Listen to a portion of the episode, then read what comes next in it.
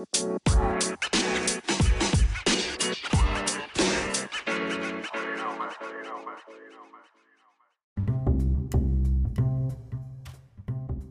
ンフォ版のメンバーで、えー仕事以外でも何かどっぷりハマっているものがあるっていう人多いと思うんですけれども、なんか松永さんはハマってるものとか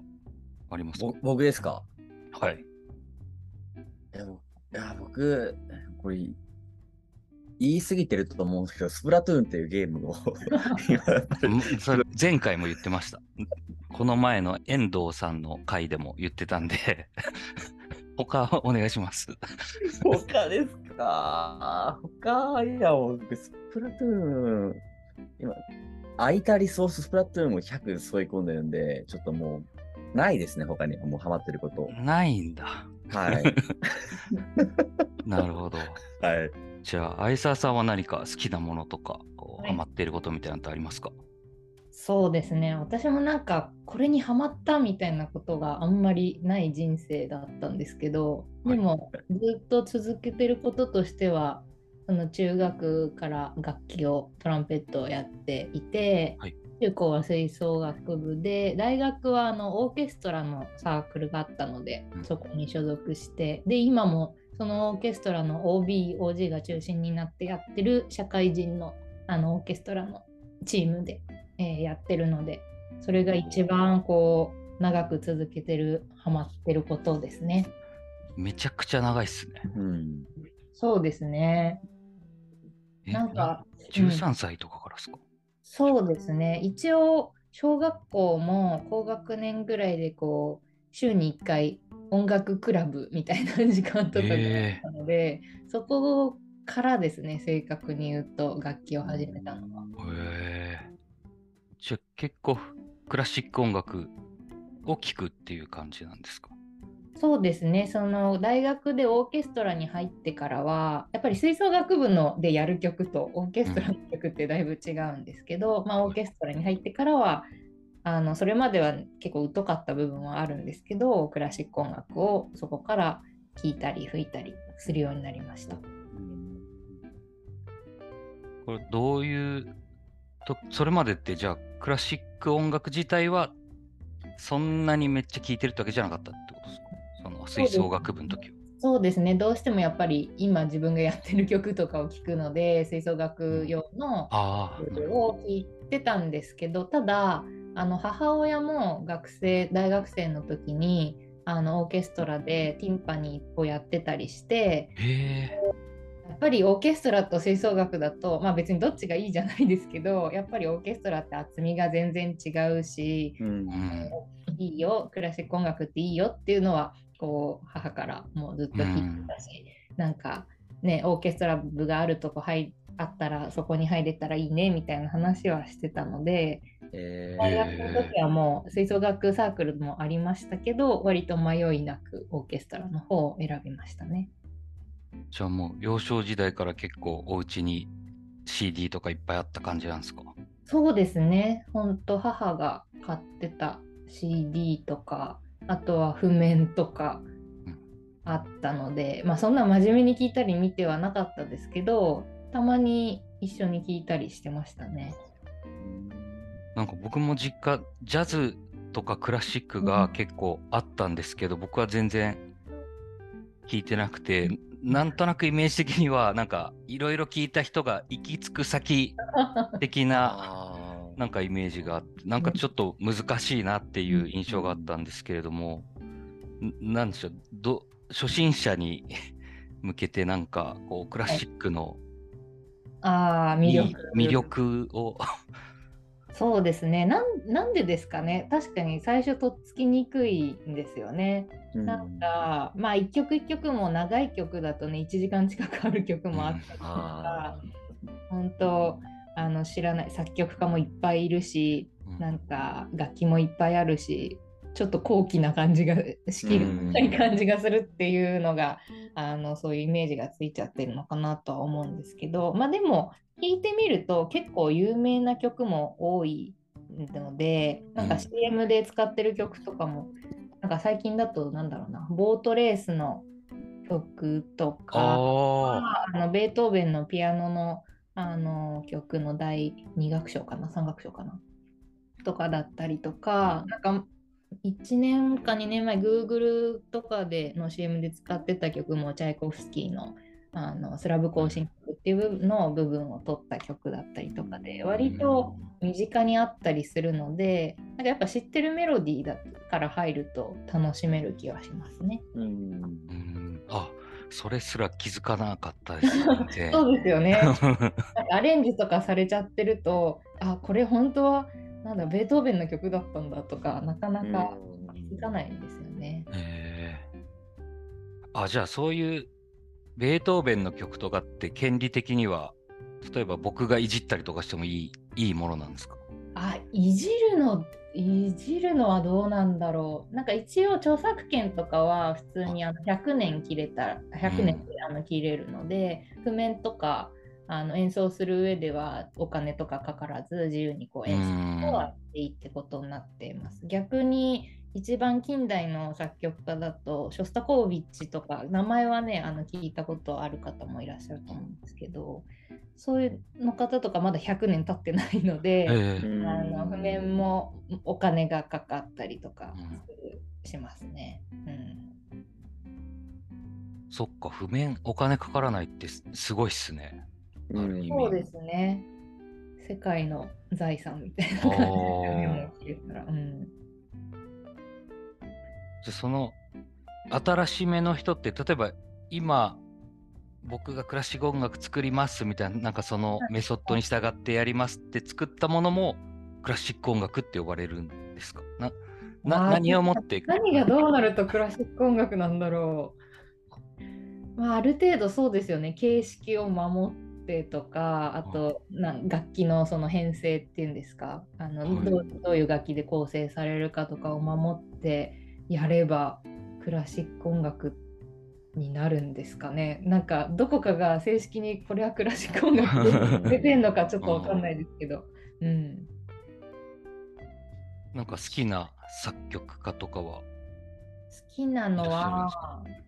ベートーベンとブラームス、うんあとはチャイコフスキーあたりがあ好きですね。な名前だけは存 存じ上げて名前だますけは。本当名前だけ。でもなんか違いそれぞれどういう違いがあるんですかね？あーまあ、やっぱ時代が結構違うのでなんかバロック古典ロマン派現近現代とかあるんですけど、モーツァルトとかベートーベンはこう同じぐらいの古典っていう一応時代のん人でですね。でただベートーベンが結構そのクラシック音楽の何でしょうにその後々のに影響を与えたというかいろんな技法を、まあ、発見というか自分で作って試して曲にしてみたいな感じだったので、結構クラシック音楽を知る上ではベートーベンの曲みたいなのは肝になるのかなと思いますけど、有名な話なんであれですけどベートーベンっていうとあの肖像画がね思い浮かぶじゃないですか、髪の毛はい。でモーツァルトとかってあの髪の毛あれカツラですけど、あそうなの？あ綺麗なというかはい。ね、白いこうまとまったちゃんとかあのカツラでバッハとかもカツラですけど、それはそれまでこう宮廷音楽にその仕えてた身あの仕えてた身なのでその宮廷に入る時の清掃として、まあ、服装ももちろんですけどその頭髪の部分もカツラだったんですけど、まあ、ベートーベンはそういう使えるっていうのをはじ初めてほぼ初めて辞めた人というか独立してやっへうん人なのであのカツラもかぶってないですしああいう肖像画が一番残ってますけどなんかそういう意味でもなんだろうな作曲家のこうああり方を変えたみたいなへえ、知らなかった。点になってる人だと思うのでなんかそういうのも含めてベートーベンが好きですね。ああかっこいいっすねじゃあその宮廷の中だけで楽しまれたクラシックという音楽を民衆に解き放ったみたいな。あそうですねそういう役割もあります。やっぱりそれまではそう雇ってた人のための BGM みたいなところの役割が多かったけれどもなんか音楽そのものを楽しむ大衆の人も楽しめるとかそういうところにも一役買ってるね。いやもうこれ僕好きなクラシック音楽作曲家はって聞かれたら絶対ベートーベンっています。で そっから語れなきゃめっちゃ浅い浅いやつだと思いますよ。理由はって聞かれて今の話を全く同じ話をします。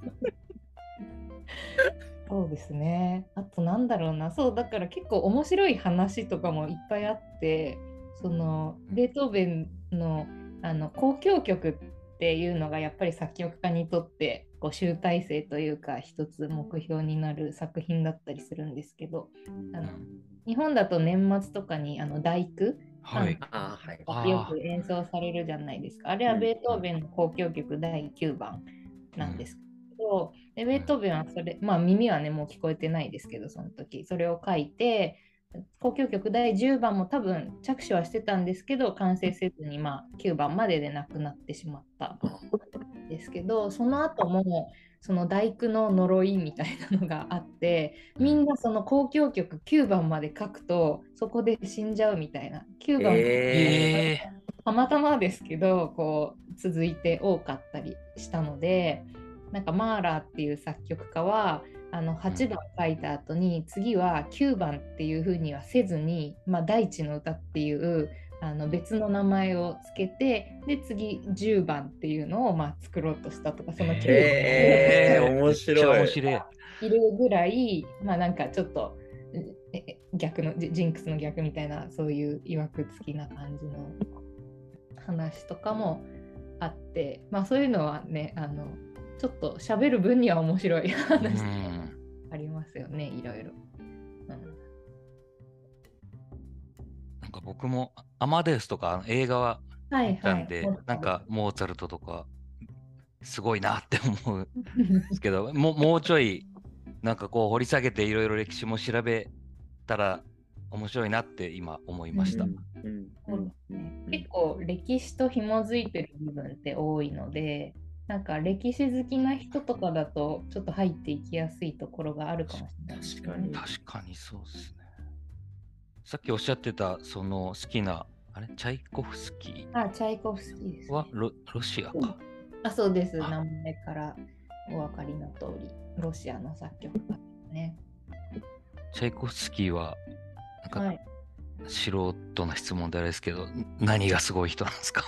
ああ、チャイコフスキーは何がすごいのかな？なんか私はトランペット 奏者としてはあのトランペットが活躍する曲とかが結構多いのでへへ結構好きなんですよね。うん、あとはあの有名なところだと「あの白鳥の湖」とか